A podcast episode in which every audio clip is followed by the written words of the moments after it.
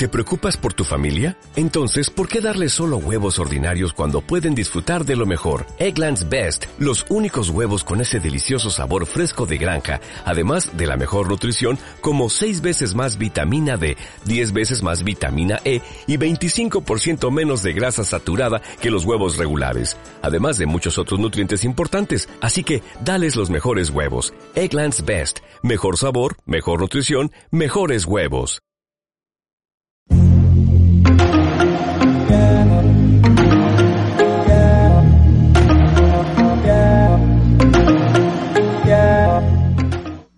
Buenos días, tardes y noches a todos ustedes que van a ser nuestros podcasters. Eh, el podcast internacional surge como una alternativa nueva, fresca, chévere, de pinga, eh, donde, digamos, la idea es que nosotros, todos los que estamos aquí, eh, estamos conversando primordialmente las cosas que más nos gustan. Somos un grupo de panas, todos nos criamos, como nos van a ver los acentos de todos, en Venezuela, nos conocemos hace más de 20 años, por circunstancias de la vida cada uno le ha tocado irse para otros lugares del mundo y buscarse y rebuscarse en otros lados, pero al fin, lo que está ideado es para que todos nosotros le queremos compartir a ustedes lo que siempre hacemos y lo que más nos gusta. En nuestra vida diaria lo que hacemos es hablar de fútbol, hablar de deportes, todo lo que esté de moda en ese momento. Y acá lo que queremos es compartirle a ustedes de esta reunión que hacemos semanalmente los panas de toda la vida. Eh, mm, la introducción de todos los, participantes del podcast. Eh, primero que todo, nos acompaña de la madre patria Rusia, la Federación Rusa, Javier Valdés, desde la ciudad de Sochi, la ciudad donde se hicieron los últimos Juegos eh, Olímpicos de Invierno. Javier, saludos, pana. Bueno, los penúltimos. Los penúltimos. Sí, bueno, la verdad es que imagínense que hubiésemos tenido la, la, oportunidad de hacer un podcast o cualquier otro tipo de grabación nos quedábamos como hasta las 4 de la mañana discutiendo de fútbol todas las noches. Tenemos esta oportunidad de, de, de grabarnos, pero lamentablemente no estamos juntos. De hecho, ninguno estamos, eh, o sea, somos los cuatro de Venezuela, pero ninguno Pero en segunda, en segunda instancia está desde la hermosa región de Lima, Perú. Nos acompaña Hot Trader Carlos Luis Salazar. Dueño de, dueño de Lima. Mira, chamo. Ah, sí, obviamente, obviamente. Vamos a, vamos a hay, hay, hay poder aquí, económico no y pinta. Así no, sí. así no, podemos trabajar, chamo. ¿Qué vaina es esa? Este... Ah, pero el bullying es parte de nuestra característica, échalo para adelante. Bueno, pero es un bullying sano, pues, por, por coño. Sí, de por, menos, pero, pero coño, esa vaina es otra. Yo tengo un trauma con esa vaina, no joda, ¿qué le digo? Este, bueno, no, bueno, chamo, directamente aquí importado de, de, de Lima Perú. La vaina es que es impresionante todos los que estamos integrados aquí cuando nosotros jugábamos en esa época, no es por nada, pero jugando futbolito en muchísimas ocasiones, nadie nos ganaba. Nadie. Y bueno, de, sí, sí, es verdad. Y, y, es que por eso, que de verdad que nos conocemos todos hace más de 20 años y Correcto. duramos muchísimos años jugando fútbol, futbolito, en, en, cancha, en estadio, en la calle, donde sea, durante tanto tiempo. Y ahora, bueno, ahora nos toca hablar bueno, por, el mejor por videollamada. En toda mi vida, en futbolito, lo hice gracias a Castrillo, con ese pase que hizo tipo... De verdad bueno, que fue una locura. Bueno, pero... Espérate, y entonces, pero, pero pasemos al, al, al, tema con... A seguir la presentación. Está desde la madre patria separar desde Cataluña, Barcelona, España, nuestro pana experto, expert de Francesco Totti, la liga italiana, Daniel Castrillo. Seria, seria. Oye, un saludo, gracias a ustedes por la invitación.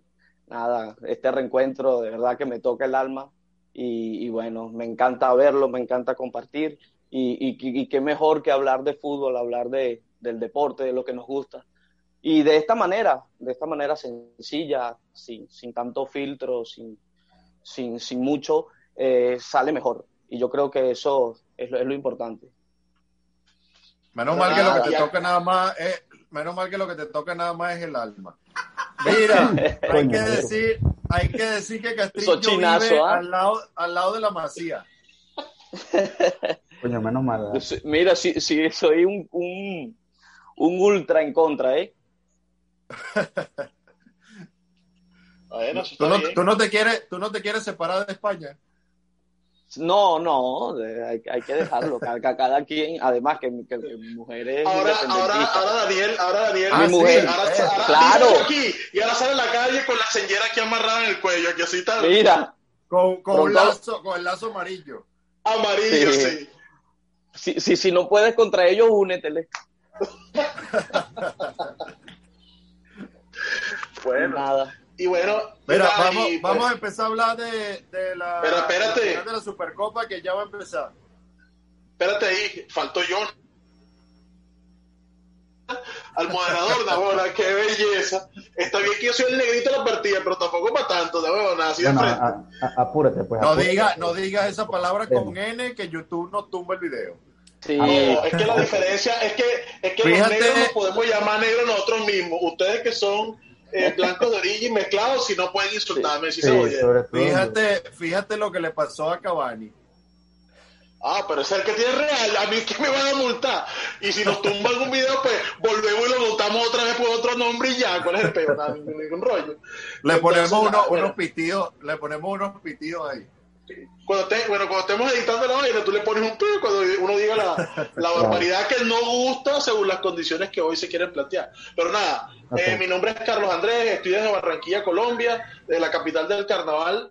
Y para nada, eh, vamos para adelante. Entonces, comencemos de entrada, muchachos, hablando con uno de los temas que de verdad queríamos plantear en esta semana, en el arranque, en la primera edición de Podcast Internacional, eh, que es lo que tiene que ver con la previa de la final de la Supercopa de España entre el Barcelona y el sorpresivo Athletic Club de Bilbao, que venía pasando por unos momentos un poco asiados en la liga de cambiar de entrenador. Y oh sorpresa, llega Marcelino, revoluciona el esquema, eh, mete una alineación de 11 picapiedras en la cancha y da el mazazo y le gana al Real Madrid eh, a mitad de semana en Málaga y ¡pum! sorpresa. Sorpresa. Entonces, empiecen a hablar. Bueno, eh, Ya, eh, yo, yo voy a empezar, quería empezar que ya, ya tenemos las alineaciones. Mm. Y el, el Athletic sale con Simón en el arco, línea de cuatro, Valenciaga, Martínez, Geray, Capa, cuatro mediocampistas, Muniain, vencedor. Oye, debe ser bueno ser futbolista, no, debe ser mejor ser boxeador y tener el apellido vencedor. O, o- Y que, te, o- y que te maten a coñazo, y que te maten a coñazo todas las peleas, la huevona. o, o- o- o un jockey de carreras de caballo. No, buenísimo. Dani García y De Marcos. Y adelante de delanteros Iñaki William y Raúl García. Bueno, en el Barcelona contamos, o sea, eh, eh, lo que se planteaba como, como, como alineación inicial era Marc André Ter Stegen en el arco, eh, generando también una línea de cuatro en el fondo con Serginho y Des por la derecha. El, esta sorpresa holandesa que se contrató el Barcelona, que es muy buena en el Ajax, pero con el signo de interrogación ahí en las grandes ligas, que era lo que iba a hacer. Eh, como están tan complicado el Barcelona con el tema de la, de la nómina, una nómina bastante corta, le tocó echar eh, la mano al fin de la masía. Yo de, real- de, de madridista como soy, eh, creo que ese, ese discurso chimbo de la masía, pues eso es una generación que nació ahí y chapó Y por, ya. por- La Por- Masía, por la. Masía ha tenido una sola, la Masía ha tenido una sola generación. sola buena, generación, que una que sola. ya sabemos todos. y Claro. acompañado Mira, pero- de, pero Mr., de- de... Mr. Messi. Pero ven, para terminar con la alineación de rapidez ya- mental. Del Barcelona también tenemos ya la alineación. Ah, ya sale salió con- Araujo y la inglés, ¿no? Dios. Araujo y También de centrales. Y Jordi Sí, Alba por sí. la. Des, Sí. Des y Sergio, perdón, No, no, Mira, salen Sergio Ter Des. Araujo, Lenglet y Jordi Alba. Des, Araujo, eh, Busquets, Griezmann, Messi. Esa es la sorpresa, que Messi estaba lesionado. Messi. Al Sí, final sí increíble. llegó. Dembélé, el, el mejor contrato que han hecho en los últimos años. Lenglet, Pedri, Jordi Alba y De Jong. Pedri, que Koeman no lo quería, que lo quería fuera y ahora es titular. Lo más complicado del asunto, es lo que desde mi perspectiva, es que increíble que a estas alturas tú ves la nómina del Barcelona y más allá de que sea la titular, tú te encuentras con un plan B donde Neto es el arquero suplente, eh, los suplentes del, de, la, de la saga central, un Titi, que además arrastrando una lesión horrorosa durante mucho tiempo, y Minguez. De repente te encuentras con un tipo que no tienen en las cuentas dentro de poco y no sé con quién va, tocará echar mano de la masía otra vez, y un muchacho que se llama Cadu, que no sé, tal vez ya caducó, no tengo ni idea. ¿Pero qué, qué equipo es ese de que tú estás hablando? Ese es la, la suplencia del Barcelona. Pero tenía Pjanic. Entonces, cuando te das cuenta, ah, cuando te das cuenta, entonces te das el lujo, te das el lujo de, meter, de dejar en la banca a Pjanic, un tipo con todos los galones y con todo el background que trae, eh, al imponderable Ricky Puch, que decían que iba a ser el próximo no sé qué, Mateus, y te encuentras con un mediocampista, con un mediocampo ofensivo como un tal Likes trincado y el centro delantero suplente Conrad eh, al final, que, qué pena Javier, tú me acabas de decir el titular, ¿Braithwaite sale de titular o está en la banca? No, no, no, creo. no. Messi. Bueno, entonces, y queda Braithwaite de, de suplente. Entonces, cuando te das cuenta de que este es el plan B del Barcelona, te das cuenta cuál es la realidad de este equipo. Y pues nada, hoy desde mi perspectiva es titular solamente por, por Messi, por unos nombres que tiene adelante y por un, un, esquema bastante conservador que apuesta a individualidades eh, del mediocampo hacia arriba para poder sacarlo adelante. Aunque... Sí, Carlos, y, es que es eso. ¿Qué dice Daniel que está en Barcelona? Y es eso, y es eso, lo que nosotros hablamos siempre, de, de que arman el equipo de adelante hacia atrás y no de detrás hacia adelante. Nunca, no tienen defensa, los mediocampistas son todos de creación, más no de contención. Entonces siempre se les abre por ahí, por ahí se le van los partidos al Barcelona. Dependen mucho de la delantera y, cuando no meten cuatro o tres goles, quedan siempre a, la expectativa de más. para mí es eso, para mí el Barcelona.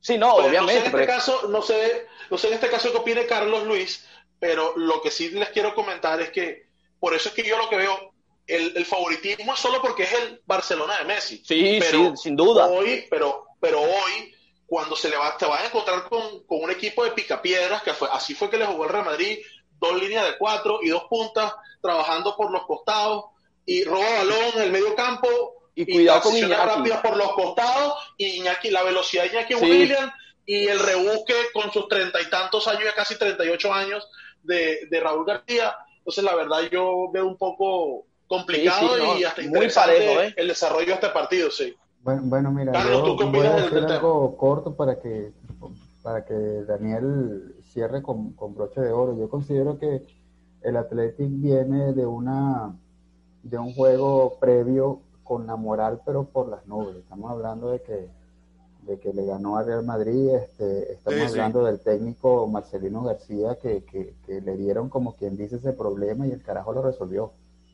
O sea, estamos hablando de que, de que, de que sería, bueno, no es que se esté en contra del Barcelona o que esté en favor del Madrid, porque se sabe que la mayoría de la gente cuando uno dice, no, que, si, si, tú vas al Atlético, eso quiere decir que eres del Madrid, algo así, no. O sea, simplemente uno, por lo menos en mi caso, yo estoy, digamos, como que el Atlético viene con una fuerza de moral bastante alta y este pana eh, Raúl, que, oye, que viene de un trabajo de verdad que bastante, eh, digamos, dinámico, impecable, oye, pana, ahora, o sea, este pana Raúl García, doblete, que apeó al, Real Madrid, o sea, no es nada fácil. Entonces, bueno, esta, esta, final de verdad que va a ser bastante interesante. Y que, y que el Madrid y, que viene que, derrotado también de una Champions, que pero vamos a ver qué es lo que sucede, vamos a ver qué es lo que sucede, porque el Madrid sacó a sus titulares ese día. Que, depende sí, de la el problema del verano español con Messi, el problema del verano español con Messi. no, no, entonces vamos a ver qué es lo que va a suceder, de verdad que está bien Para mí parte un 50-50, sobre todo contando con las individualidades del Barcelona, que cuando están enchufados ¿sabes? Puede pasar Sí, cualquier claro, cosa, claro. pero Es que yo creo que la cosa estaba Claro. como 60 a 40 para el Athletic. Y lo que, y lo que hace que esté ahora se- se- 50 y 50, o quizás con, con el Barcelona un poco más favorito, es que Messi llegó al partido. claro, Porque claro, si no. Messi yo- no hubiese jugado, si, si- si mí, están en enchufados y meten dos, sí, para mí hoy en día, las dos figuras del Barcelona iguales son Messi y Ter Stegen. Sí, Ter sin Stegen duda. es el que salva al Barcelona siempre. Todo el tiempo le saca la Sí. parte del barro. Sí. De hecho, están en la que- final que- por la manera, y sale Exactamente. están en la final es por él. Están en la Sí, final es por él. sí, sí. Mira, les, Tengo- aquí, este, les tengo aquí estadísticas de, de esa final. El Barcelona 105 veces y el Athletic le ha ganado 70 juegos al Barcelona. En campo neutral, como, como van a jugar hoy, que, que van a jugar creo que en, en Sevilla o en Málaga.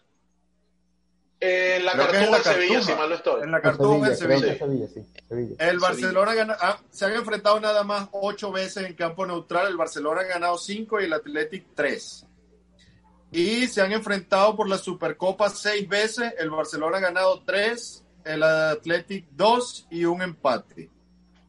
Y hay, hay una estadística que es muy desfavorable al Athletic, que es que en los últimos 14 partidos, el Barcelona ha ganado 11 de los últimos 14 contra el Athletic. El Athletic ha ganado uno solo, que fue 1 a 0 y dos empates.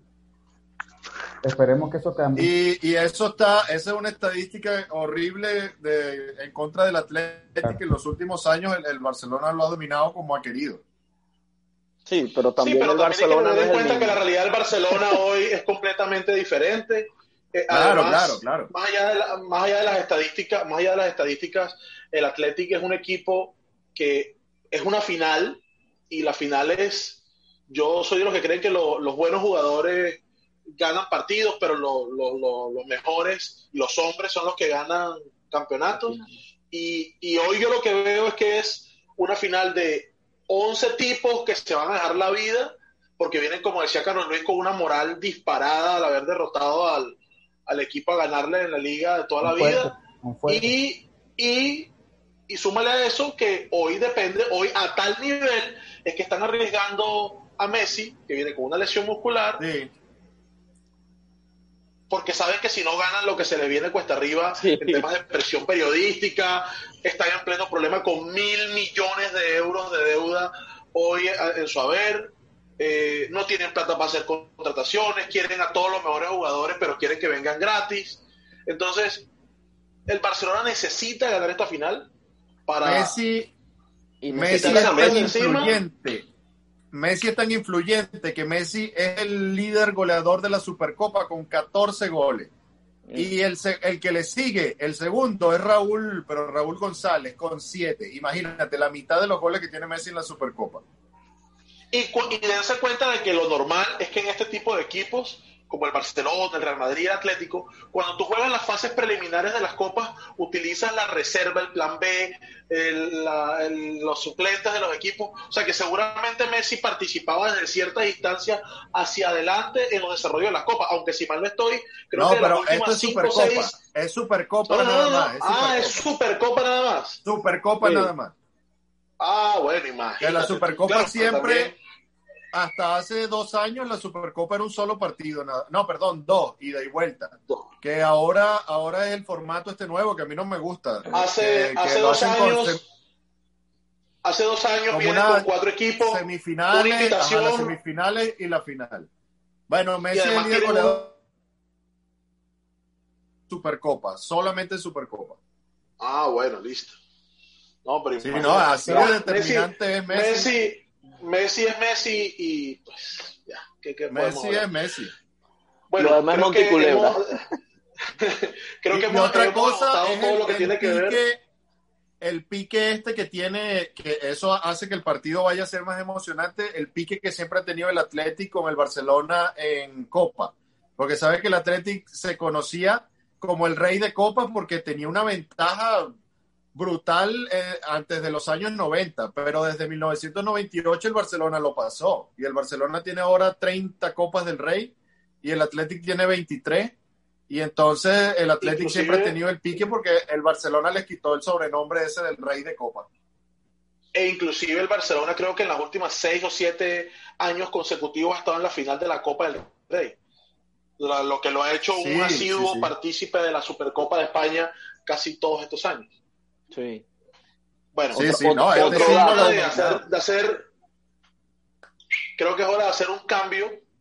Pasamos del fútbol, dejamos la pelota ahí entre tiempo, lo pasamos a la mitad de la cancha, se la damos al árbitro para que descanse y vamos a dar un salto a lo que tiene que ver con la eh, UFC, Ultimate, Ultimate Fight, Championship. Entonces, eh, aquí tenemos un, aquí tenemos a un par de expertos del tema. Yo nada más en este caso quise revisar todo lo que tiene que ver con, lo, con estas dos grandes carteleras o dos grandes peleas que se vienen para la próxima semana eh, en la UFC edición 257 y nos vamos a encontrar con que tenemos dos peleas estelares como son la de Poirier versus McGregor, McGregor con su cartelera, su regreso a la UFC y Dan Hooker con Michael Chandler. ¿Qué es lo atractivo de estas dos peleas? Primero tenemos a Poirier, que está rankeado como número 2, pues del peso ligero. Está eh, eh campeón. Después tenemos a es más, ya les voy a decir exactamente cómo está rankeado actualmente el ranking de la UFC. Sí, el, primero eh, es Cage, el segundo Poirier, tercero Oliveira, cuarto McGregor y quinto Ferguson. McGregor, Ferguson. Después viene Dan Hooker, que es uno de los que va a pelear actualmente. También está Rafael Dos Anjos, Paul Fleder, eh, Diego Ferreira y Alia Quinta. Entonces tenemos a estos tipos junto con Khabib eh, Nurmagomedov, aunque supuestamente él se iba a retirar. está retirado, entre comillas, sí. Pero el canto de sirena, el canto de sirenita que como que es publicitaria la vaina. No, no, es que ya, ya está, mira, te, tengo, te, tengo, un titular de lo que dijo, de lo que dijo Nurmagomedov. Veré todas las peleas de la UFC 257 y si alguno de los estelares o coestelares hacen algo espectacular, volveré a pelear con alguno de ellos. O sea que es casi sí, seguro. Sí, le tiró la punta le tiró la punta. Sí, sí, sí. a McGregor. Si, si McGregor gana. Más o menos. Dale, dale, Bueno, Daniel, Daniel, háblanos ahí de Víctor Belfort, que es el favorito tuyo. Oye, ese era mi ídolo, Víctor Belfort, no te metas con él. Ya lo último lo noqueaban a cada rato, pero de verdad, uno de mis ídolos. Eh, nada, eh, nada, McGregor viene a comerse a Poirier. De verdad que se lo viene a comer. Eh, él quiere esa revancha con, con disculpen, ¿cómo, ¿cómo, es que se llama el, muchacho? Eh, mm, ajá, viene, viene, viene por él, viene por él. Eh, y nada, yo creo que se lo va a comer vivo a Poirier, ¿eh? Sin duda. Pero además es que es su estilo, es que es su estilo. Mira, mira lo que son las estadísticas y lo que muestran lo que es McGregor.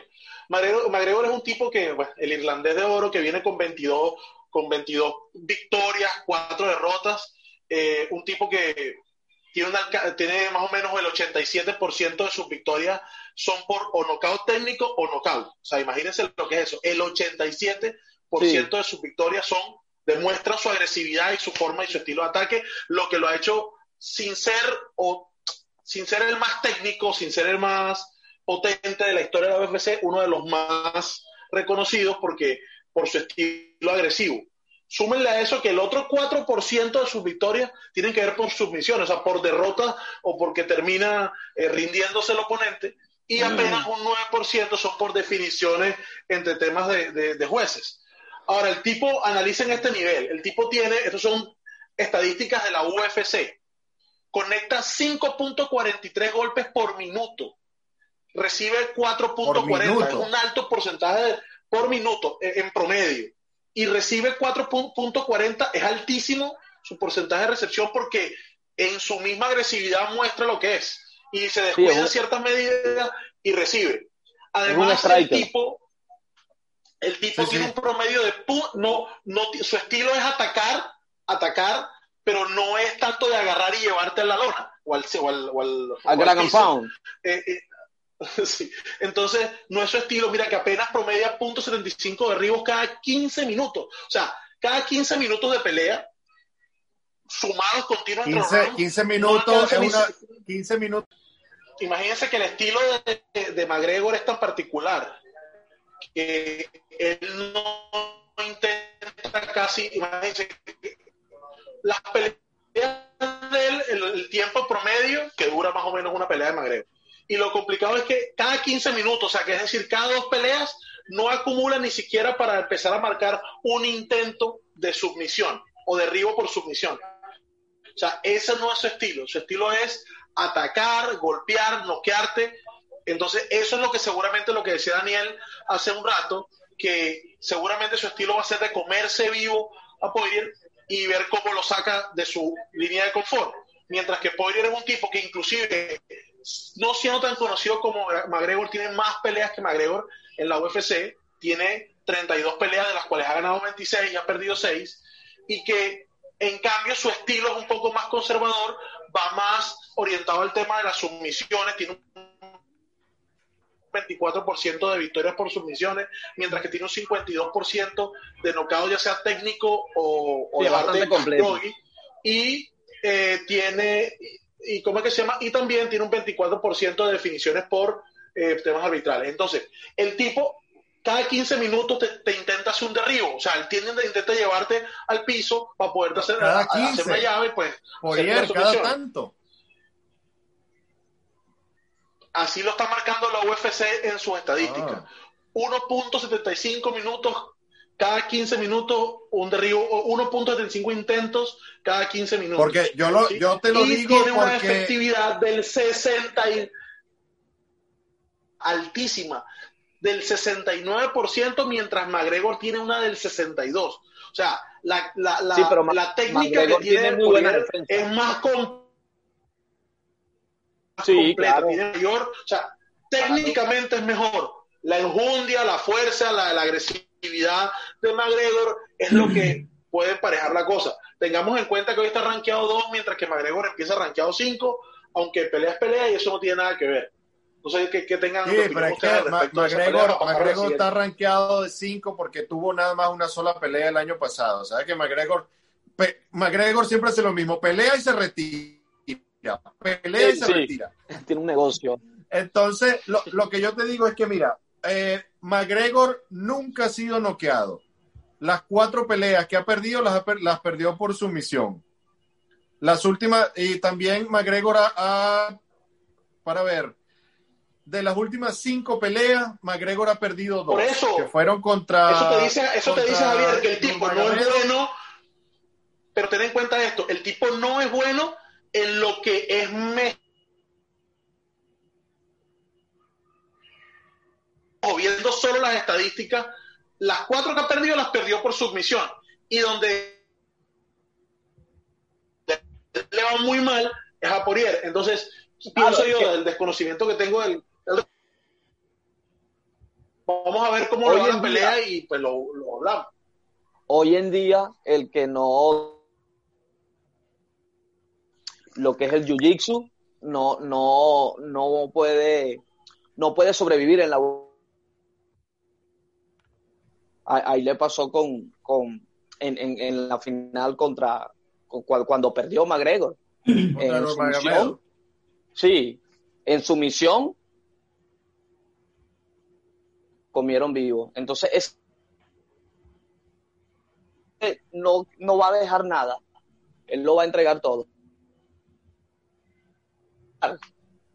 Sí, sí, sí. Es que las últimas, de la, como decía, de las cinco de las últimas cinco peleas de McGregor, las dos que perdió las perdió por sumisión, contra Ney Díaz y la otra contra Nurmagomedov.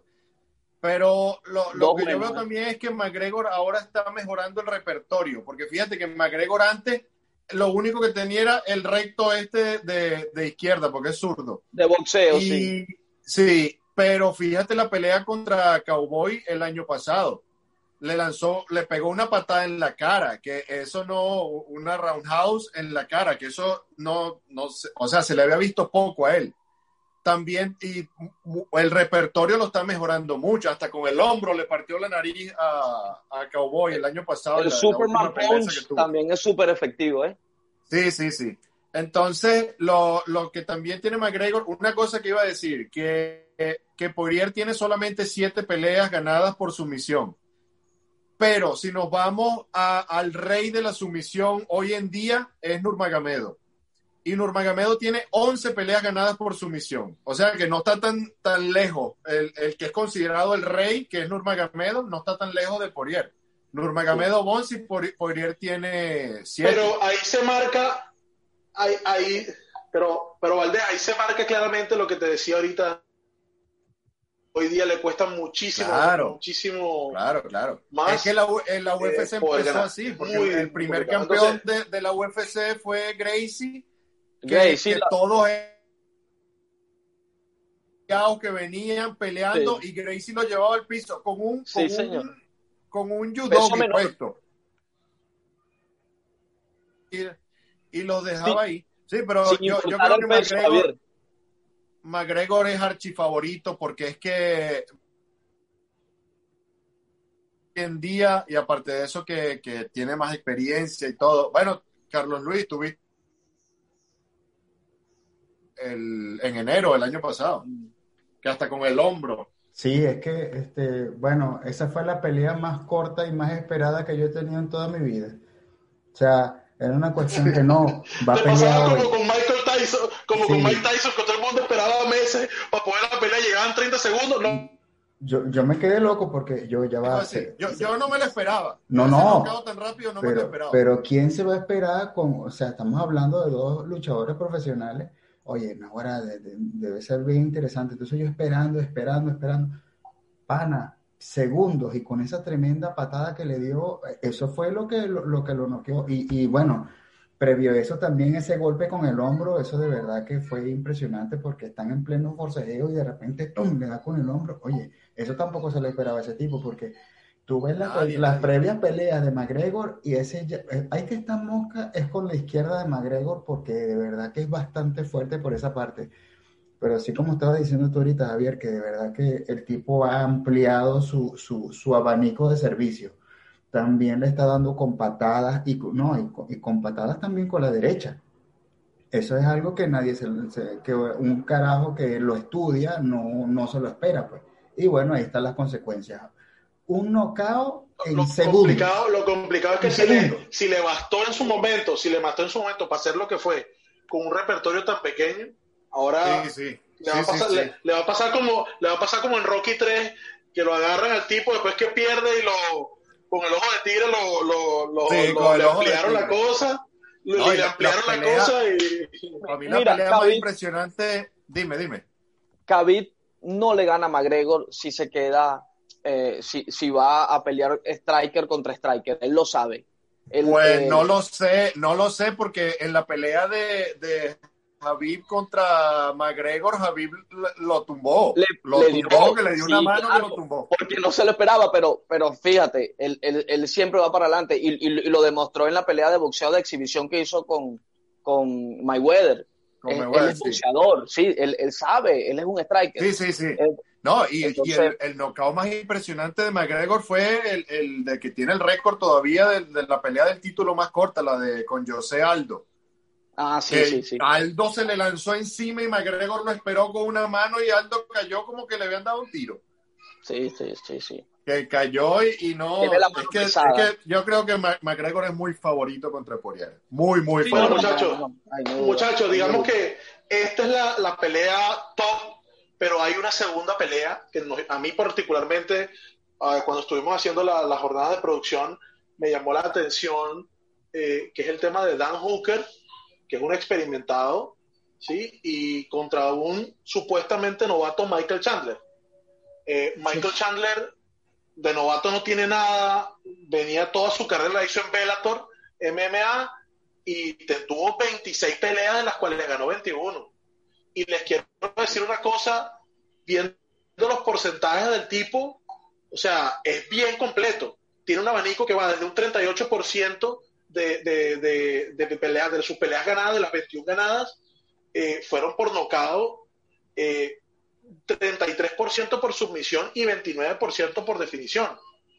Además, el tipo de las 21 peleas, o sea, de sus 26 peleas en total, el tipo arrancó con la friolera de 11 peleas y sus 11 primeras peleas fueron invictos, cosa que lo, al llegar a la UFC, que es lo top, no deja imprevisto a nadie. O sea, todo el tiempo dice, un tipo que comenzó con 11 peleas al hilo ganada, no, no, y, y, y como, como todo peleador, se encontró con su némesis ¿sí? Con su con tal Eddie Álvarez, que fue el que le ganó dos peleas seguidas y después el tipo encadenó otra serie de victorias y, llegó a estar en lo que está, a tal punto que Dana Carby y su combo pusieron los ojos en él, lo invitaron a la UFC y hoy es un tipo que no está rankeado porque es un novato en la UFC. No, es que es el, debut, es, el nada más y nada menos y nada más y nada menos le van a tirar a Dan Hooker que está creo que está que creo que está rankeado en sexta posición. Yo no sé si aparte de la película esto del maestro boxeador, tiran a alguien con tan bajo eh, ranqueaje contra un tipo tan ranqueado, pero, pero eh, esto es una para mí me parece un poco inédito en la UFC y, les quiero decir que un tipo que tiene 29 peleas como Dan Hooker, que ha ganado 20 y ha perdido 9, que en Nueva Zelanda y en el, el continente oceánico es el mejor y ha sido uno de los mejores, quedó multicampeón en Nueva Zelanda, multicampeón en Australia. Eh, el tipo es un tipo que tiene unos números, digamos, ahí como guabinosos, porque la mitad de sus victorias son por, por knockout, eh, un 35% por sumisión, por ciento apenas son por temas de definiciones. El tipo tiene, no es malo, tiene un contacto bueno porque pega 4.35 golpes por, por minuto y recibe más de lo que pega. O sea, el tipo le dicen eh, steel chin, o sea, como que la, la, mandíbula, de, acero. porque el tipo le pega, le pega, le pega tiene y es fácil de, ganarle. Exactamente. Y además que el tipo este es más contacto, pero también sabe, sabe recibir, porque apenas el tipo hace medio, o sea, cada dos peleas hace medio, o sea, cada cuatro peleas es que en promedio intenta eh, submisiones. Entonces, eh, eh, su estilo es agresivo, su estilo es de golpe, se está enfrentando con un novato que de novato no tiene nada, que tiene todas las credenciales. Novato que sería, va a ser súper, súper interesante ver esa pelea y que la están colocando como después de la de McGregor y Poirier como la segunda en lo que tiene que ver con las categorías masculinas en, atención y que creo que también que Khabib está viendo eh, la, va a ver y la va a ver con bastante detenimiento porque va a ser bien con el rabillo del ojo. Al respecto. Sí, es que, es que la, ese, el peso ligero de la UFC ahora se puso muy bueno porque ahí están todos. Está Javid, está Galle, está Ferguson, está Poirier, ahora se metió McGregor también. Y, y, esa división es, yo creo que es la, en este momento, la división más, más emocionante que hay en toda la UFC.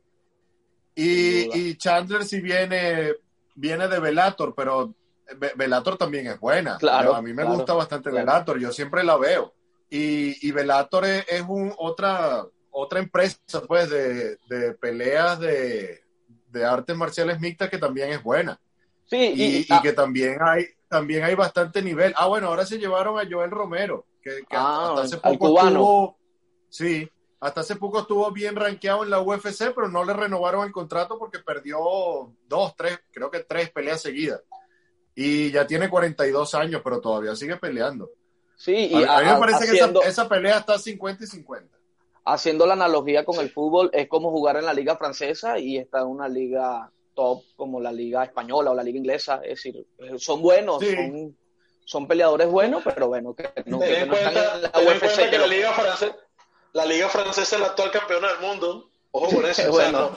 no, no, Y, no, y campeona y se pasó por la baja a varios. O sea, no a cualquiera. Velator tiene, Velator, Velator tiene, nivel. Y, y bueno, ¿sabe quién está en Velator? John McCarthy, el que fue árbitro de la UFC como mil años. El árbitro este, el ah, grandote, el que siempre salía. Sí, sí, claro, claro que sí. Creo, creo que no es árbitro, pero está ahí algo en la producción. Tiene, no sé exactamente qué es lo que hace, pero está ahí metido en, Velator. Es que a, a los peleadores les, les, va a convenir en el tiempo más Velator, porque Velator le, le, cede los derechos de imagen, pueden tener promotores, todo, lo que no hace la UFC. Porque la UFC todo, todo es para Dana, Dana, White. Dana White lo agarra todo. Todo, todo para mí. El árbitro, el árbitro el árbitro pitó el final desde no muchos programas, no muchos espacios como este le dediquen espacio a, a, las artes marciales mixtas. Creo que esto es una parte innovadora en esta nueva propuesta que estamos presentando al respecto y creo que va a tener buen cliché con la gente. Pero no, yo sí, porque eso es lo que veo, veo bastante últimamente. Creo que creo que estoy más ahora en, en las artes marciales mixtas que en el fútbol. claro. Es que el, el negocio del fútbol tiene que entender o los dirigentes del fútbol tienen que entender que hoy día... Ah, es que el fútbol ya no es como antes, por eso ya... Porque la están, el, el, fútbol ya no es como antes. La están cagando. Están, yo siento que... No, siempre ha sido un negocio, pero yo creo que pero, están llegando a un punto donde están agarrando sí, los pero. Siempre, siempre había nivel como, que... Tiene que haber un balance, tiene que haber un equilibrio entre lo que es el negocio, y lo que es el negocio. Pero ahora no, y además, el, el, además, mucho. además, digamos, a, a, no sé ustedes, pero a mí lo único que hoy me emociona de, de, del fútbol realmente son los mundiales, los fútbol de las selecciones. Y, de, de, selecciones y la UEFA Champions League. De, o, o, sea, me gusta ver los partidos, la, la, la cuando cuando venga la cuando venga la fecha cuando venga la fecha de eliminatoria si va a estar bueno este podcast sí señor. porque aquí todos somos venezolanos pero vamos a un equipo distinto. Sí. menos porque yo Daniel Daniel es italiano Charles colombiano. Yo voy a Argentina y Carlos Luis si es como es chauvinista va a Venezuela. Oye, pero si yo nací en Venezuela, eso es una Chovinista no, es un tipo, es un tipo, es un tipo de corazón. No, no, es con cariño, es con cariño. Ha ido a, a Carlos Luis, Carlos Luis cuando juega la vino tinto, Carlos Luis cuando juega la vino tinto se pone un sombrero llanero, un liqui liqui y una bota. No, Tienes no, que respetar esas vainas, no jodas. entonces, entonces, pero venga, vamos a, digamos, eh, no quiero dejar, o, o, digamos, esto fue un tema de lo que hablamos del inicio, eh, está muy interesante como hace años no estaba el tema del fútbol suramericano. Lamentablemente hace varios mundiales vienen pasando coleto con nosotros desde Europa, con todo que sigo pensando que las eliminatorias suramericanas son las más fuertes del mundo.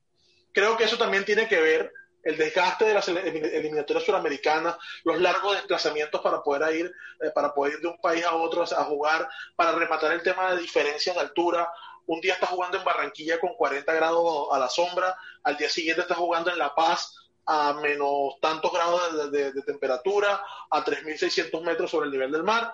Es una locura, es una locura. Eh, depende en la época del año, te puede tocar un invierno argentino o chileno absurdo, te puede tocar un verano argentino, chileno, que es como estar en el desierto del Sahara con 40 grados, 30 y pico grados también, o sea, con unos, unos porcentajes de humedad altísimos. Eh, hay países como Venezuela y Colombia que se pueden dar el lujo de decir, hoy juego en Bogotá a 2.600 metros y hoy juego a nivel del mar. Eh, Venezuela se puede ir a, a Cachamay a, a, jugar con 40 sí, a Mérida, a Caracas, a Mérida, a Caracas, o sea, diversos pisos térmicos y eso dificulta los temas, también las calidades de los terrenos no son las mejores, aunque digamos estamos mejorando. Europa es muy plana, ahí lo único que tenemos es la, la, diferencia económica, nos barren, antes ellos tenían unas capacidades superlativas, hoy en Sudamérica nosotros tenemos es el talento bruto, ese que sale casi que brota de la tierra, pero ellos han sabido la parte técnica aprenderla y hoy eh, tienen unos esquemas muy bien organizados como en Alemania, como en no Italia. Me hables de eso, no me hables de eso porque eso me acuerda de que Europa ha ganado cuatro mundiales seguidos y no me gusta. No, por eso. eso. Nos están paseando el coleto con nosotros desde hace 16 años. Cuatro pero, mundiales seguidos, es increíble. Pero, pero, Nunca había pasado. Eventualmente eso va, eventualmente eso va a cambiar. Inclusive yo soy de los que crees que, que en 20 años va a haber un campeón distinto a, a, a, a Europa y a Sudamérica, creo yo, creo yo. Hoy hay cosas, se los digo, yo que estoy acá en Colombia y trato, no veo mucho del fútbol colombiano, increíble, pero no lo veo casi. Eh, creo que es el único, el único fútbol de esta región donde todavía tienes que pagar para poder verlo. Una locura, porque el nivel no da para eso, pero, pero tienes que pagar eh, una locura, casi 10 dólares mensuales para poderlo ver.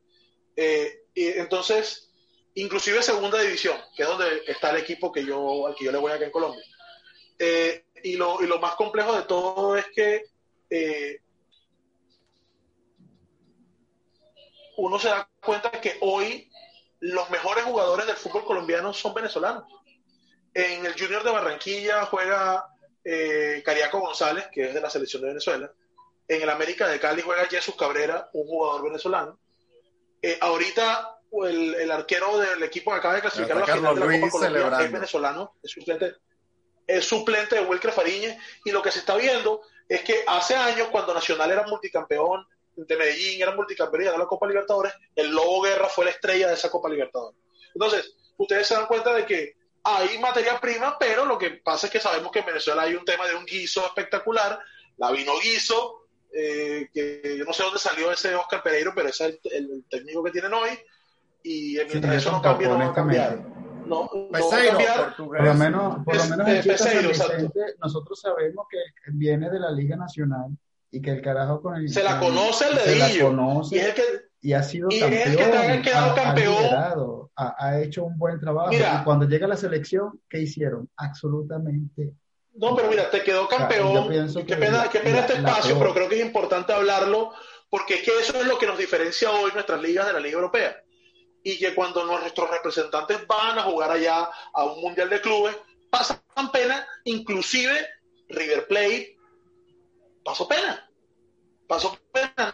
Nacional pasó pena, ni siquiera le dio para clasificar a la final. O sea, y, y teniendo el técnico que tiene y el equipo que tenía. Entonces, eh, hay que cambiar, hay que cambiar, esto hay que dar un revolcón. Eh, ya nuestros países no son esos países pobrecitos, empobrecidos, que no tienen de, dónde. Estrellas venezolanas están brillando en otros países. Lo puedes empatar con Soteldo, que es el tema que vamos a tratar. Sí. Exactamente. Entonces, en este momento vamos a cambiar y vamos a dar un volantazo de 180 grados y nos venimos a Sudamérica a ver lo que tiene que ver con la previa de la final de la Copa Libertadores. Eh, la verdad, esto es un bombazo. Todo el mundo daba como favoritos a River Plate y a Boca. Queríamos, creo que todos, yo primordialmente quería ver esa nueva reedición de la final única y espectacular e invivible e incambiable que se vio en el Santiago Bernabéu hace algunos años.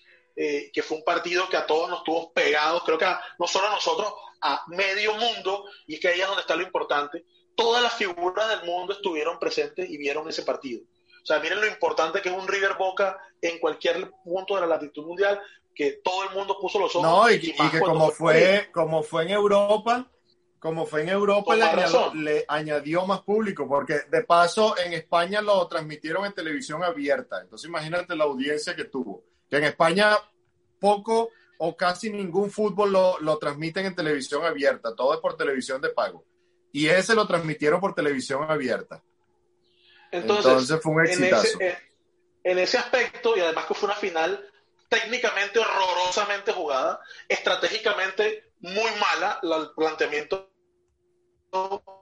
fue muy bueno por parte del muñeco Gallardo. Este señor eh, Barros Esqueloto hizo lo que siempre venía haciendo, a lo boca, boca, boca, huevo, huevo, huevo, era meter, meter, meter, y contra una técnica eh, espectacular por parte de los jugadores de Play, y él se dio el resultado final con las actuaciones de los que ya sabemos, de Quintero, de Quintero, Quintero. de, de, Franco Armani, de Franco Armani y, este del Piti Martínez. Entonces, eh, una nueva reedición, los equipos han cambiado violentamente, las nóminas son muy diferente, sobre todo en Boca. Es un equipo 70-80% renovado. Y oh sorpresa, unos partidos horrorosos de parte de Boca. River jugó muy bien los primeros 20 minutos del primer partido. Eh, y de repente hoy con estos esquemas que cuando tú no aciertas o cuando tú no aciertas y no aprovechas y eres contundente y tienes ese punch para dar los goles en los momentos que son, el equipo se desespera en su funcionamiento con doble línea de cuatro, eh, el Palmeiras, pasos al vacío y le volteó la tortilla en el estadio de Independiente porque el de River está en remodelación eh, y le hizo un 3 a un 0-3 que dejó a medio continente con la boca abierta. Vamos al partido de vuelta y de repente vemos un planteamiento espectacular, inclusive mucho mejor que el primer partido en sus primeros 25 minutos por parte del River de Marcelo Gallardo y vemos que se llevó por delante al equipo a tal punto que puso en el primer tiempo puso el partido 0-2, estando de visitante en Vila del Viro. Y cuando te das cuenta de eso, todos esperábamos, esperábamos que iba a llegar el gol final, de por lo menos empatar la serie y llevarlo a una nueva parte del partido. Pero resulta que nos vemos que aunque el VAR eliminó un gol, aunque estuvo bien eliminado, porque la el mugre de la uña, del dedo gordo, del pie, estaba en fuera de lugar, pero estaba en fuera de lugar. Y sí, porque ahora, con el VAR es así. sí, entonces, mira, aquí, pasa Palmeiras y uno dice... De favorito. ¿A quién están dando de favorito en las apuestas y eso? No, es que, es que eso, eh, eh, no, digamos, eso no, no lo he revisado, pero si tú ves el background de lo que, el, digamos, el trasfondo de lo que te llegas hoy al partido. No, si, si es por eso, o sea, te lo pregunto, te lo pregunto por las estadísticas, porque tengo aquí, o sea, según las estadísticas, el Palmeiras sería favorito porque el Palmeiras, o sea, entre ellos dos han jugado 330 juegos. El Palmeiras ha ganado 138 y el Santos 105. O sea, una diferencia de, de 30 y pico, de 33 juegos más. Y de los últimos seis partidos, de los últimos seis partidos, de los últimos seis partidos, el Santos ha ganado uno solo. Y el Palmeiras ha ganado tres, sí, uno. de los últimos seis. Y el Palmeiras ha ganado tres. Y ha empatado dos. Con dos empates, sí. No, y los últimos, y, los últimos cuatro partidos, los últimos, digamos, el, en febrero de 2020 se empató 0 a 0. Eh, en agosto de 2020 eh, ganó el Palmeiras 2 a 1. Y el previo a ese, el Palmeiras le ganó 4 a 0 al Santos. O sea, hasta nos tenemos que remontar hasta octubre de 2019 para ver la última victoria de Santos por 2 a 0 de local sobre Palmeiras. Entonces, ahora, esto va a ser un marco, lástima, es horrorosamente la lástima del tema de que no esté el público. Yo no me quisiera imaginar el, el Maracaná porque con esto es, 90 mil personas. Clásico, esto es un clásico de Brasil que atrae el clásico, el clásico paulista, el clásico por eso el clásico paulista en Río de Janeiro, en, el territorio carioca, y, y, y, lo que sí te podría decir es que la verdad, vemos a un Santos que es una sorpresa monumental, de por sí es una sorpresa, inclusive para ellos que hayan llegado a la final, ganarle a Boca, nadie lo pensaba. Santos está de noveno en el Brasileirao, mientras que el Palmeiras está sexto. Importante, es un partido solamente. Yo critico horrorosamente la Conmebol, pero en esto los apoyo de vía cabeza. Teníamos que europeizarnos a llevar la final a un solo partido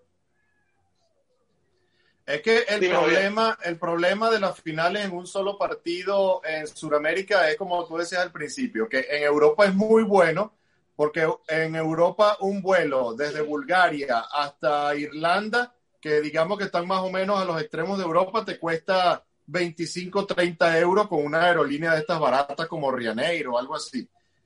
En cambio, en Sudamérica, un vuelo de Bogotá a Buenos Aires, de Santiago a Caracas, es muy costoso.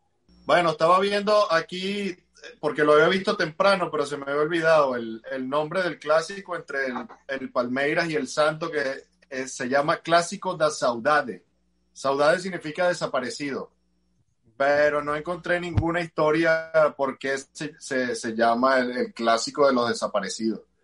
Lo que sí veo es que si, unos equipos que se han enfrentado más de 300 veces, o sea, más de 300 partidos. Son unos rivales que se conocen a la perfección. O sea, imagínate de, cuánto, de cuánto tiempo estamos hablando. Si, eh, los dos son, pero no sé, creo que, que el Palmeiras lo fundaron en el año 40 y algo, el 42, si no recuerdo mal. Y desde el 42 hasta ahora, ¿cuántas veces se han enfrentado en Campeonato Paulista, en la Serie A de Brasil? En todos se han enfrentado. Y yo creo que ahí está en 50 y 50. Está feo ese juego. Bueno, yo, yo, yo, yo digamos, yo me guío un poco más por la actualidad. Y en la actualidad yo lo que veo es que Palmeiras está mejor. Ahora, esto es una final, eh, las finales se juegan y se ganan. Pero, pero hoy la realidad es que está mejor el Palmeiras. El Palmeiras va mejor que en la Boca liga. le va a ganar Santos. No, y, y, y, Y lo de Boca 3 fue todo el un planteamiento 3 plenamente, 0 le ganó. plenamente amarrete, amarrete, amarrete 3 a teniendo 0. mejor 3 nómina, a 0, ninguna mantequilla. mejor nómina, y le hicieron, y, y le pasaron por encima, le dieron un baño y los Claro, dejaron mal es parqueados que, al eh, fondo. Y es que Boca iba mejor a Brasil que River, porque River iba con una desventaja de tres goles. Y sin embargo, River, Sí. bueno, casi logró el milagro. Y Boca había empatado a cero y bueno, eh, era difícil porque claro, tenía que ir a Brasil a jugar, que nunca es fácil. Aunque, aunque ahora el factor de la casa no sé si será tan determinante No. con, con- como no hay público. Y eso está demostrado. Hay una estadística que estaba leyendo el otro día del fútbol inglés que en los, en los partidos que van de, la- de esta temporada, donde que, que los partidos que no tienen público, la, ya el factor casa no es tan determinante como cuando sí hay público. Y es algo lógico que, se, que, que por supuesto se entiende. Pero Boca fue a Brasil y se fueron de Boca en Brasil. Boca. Sí. Vamos a empezar aquí. Mira, Entonces, una, una cosa que una cosa que, que quería decir yo aparte de todo esto ajá, de, de Boca y de Palmeiras hay un problema digamos que es un problema en realidad no es un problema pero digamos que, que es algo que nos afecta a, a los suramericanos que es que el último campeón suramericano de un mundial de clubes fue el Inter de Porto Alegre en el 2006 o sea que hace 14, bueno, 15 ya, hace 15 años que un sudamericano no gana el Mundial de Clubes. O sea, el dominio de Europa es total. Desde el 2007 que, que ganó el Milan hasta el 2019 que, eh, que ganó el Liverpool. Imagínate el dominio que tiene Europa y, y eso coincide con el dominio que tiene Europa también en los mundiales, porque Alemania ganó en el 2006 y hasta ahora Francia que ganó en el 2018 y, y Europa tiene a Sudamérica dominado completamente. Ahora la pregunta es, del Santos, entre el Santos y el Palmeiras, ¿saldrá un buen rival para el Bayern Múnich? Ajá. imposible. Porque estamos hablando del Bayern. Traemos, pana, mira. No, no, no, no. No, no, no. Eso es comparar, no sé, un Ferrari con un con un Renault eh, 4, una cosa así. No, eso no. Claro, Eso la, que única, la única lucecita de esperanza que hay es que el Bayern de, de, de enero de 2021 no es el mismo Bayern de agosto del 2020, No, que era una planadora que le ganó 8-1 No, al Barcelona y todo eso. el. Bayern lo El Bayern hoy puede ir de quinto en la Bundesliga. El Bayern puede ir hoy de quinto en la Bundesliga y le tiene que pasar por encima a cualquier equipo suramericano hoy por hoy. Hoy los, los únicos equipos que yo le veía por nómina y al único equipo eran Boca y River y por juego solo a River. La posibilidad, la última final decente que un suramericano ha planteado en una Copa eh, Mundo de Clubes o como se llama, Intercontinental o, o el nombre que le quieran poner, ha sido la final que jugó Estudiantes de La Plata contra el Barcelona de Guardiola. Que ah, hubo hasta extra tiempo y con un gol de pecho de Messi fue que pudieron ganar. De Fue la última final decente que un suramericano le pudo plantar cara a un Yo, yo, me, yo recuerdo, yo recuerdo esa, esa, esa final del 2006, cuando el Inter de Porto Alegre le ganó al Barcelona. El Inter tenía un jugador que se llama Yarley, que le dio un baile al Barcelona, pero un baile que le dio cuando las finales se, se jugaban en Japón. Sí, Y bueno, mira, el Bayern quedó eliminado de la Copa de Alemania, de la, de la Pokal, lo eliminó el Holstein Kiel. Imagínate tú, que por supuesto todo el mundo se está preguntando lo mismo, ¿qué equipo es ese? Claro, lo eliminó en penales, pero igual, como te digo, yo no veo que este Bayern sea el mismo Bayern de agosto. La planadora No, pero- esa que, que estaba en agosto. pero el Bayern tiene un funcionamiento, el Bayern tiene un funcionamiento muy claro, tiene un técnico muy claro, que el año pasado para todos, fue, todos nosotros fue una sorpresa, pero después de esa demostración de lo que hizo, creo que es un tema de nivel, es un tema de saber articular las piezas y saber cómo jugar. Lewandowski en este momento no está en su mejor momento, pero yo creo que con eso le basta. Tiene a dos flechas por los costados, tiene a Coman, tiene, tiene a Alfonso Davis, eh, Goresca que jugó pésimo en el partido con el que acabas de decir, más dos, uno de los goles fue por culpa de él porque hizo una pérdida increíble en la mitad de la cancha y en una contra, en una transición rapidísima, le hicieron uno de los goles al, al Bayern. Eh, entonces, eh, Goresca es la clave en la mitad de la cancha. Eh, Müller ya no es un niño, está, no está pasando por sus mejores años, pero con todo y eso tienen la jerarquía, tienen la capacidad, tienen la nómina, tienen el equipo, tienen todo para jugar. O sea, para jugar bien y para pasarle, pero por encima a cualquiera. Ahora, con un planteamiento amarrete de un 4-4-2 o como un día escuché, un 5-5 o, meter casi que la titular y la suplente en la mitad del campo para esperar y, colgar el autobús en el arco para ver si no le hacen gol, puede ser que quede 1-0 el partido. Pero yo la verdad. Pero fíjate que la semana pasada. No le pueda dar, dar contrapeso al Bayern. La semana pasada al Bayern el, el, el Mönchengladbach le, le, remontó un 2 a 0. El Bayern iba ganando 2 a 0 y el Mönchengladbach le metió 3 y ganó el partido. Que también fue por unos errores puntuales, ah, que, unas pérdidas de balón ahí. Digámoslo así, tiene que, eso es como jugarse la lotería y que le salga uno el número para que uno se la gane. O sea, cualquier equipo del mundo le puede ganar a cualquier otro. El Alcorcón de la, de la cuarta división de la Liga Española le ganó el Real Madrid. eso, eso también puede pasar, que ni siquiera llegue a la final. Echando aquí debajo, tiene pueden seguir ahí. También suscríbanse al y si tienen alguna pregunta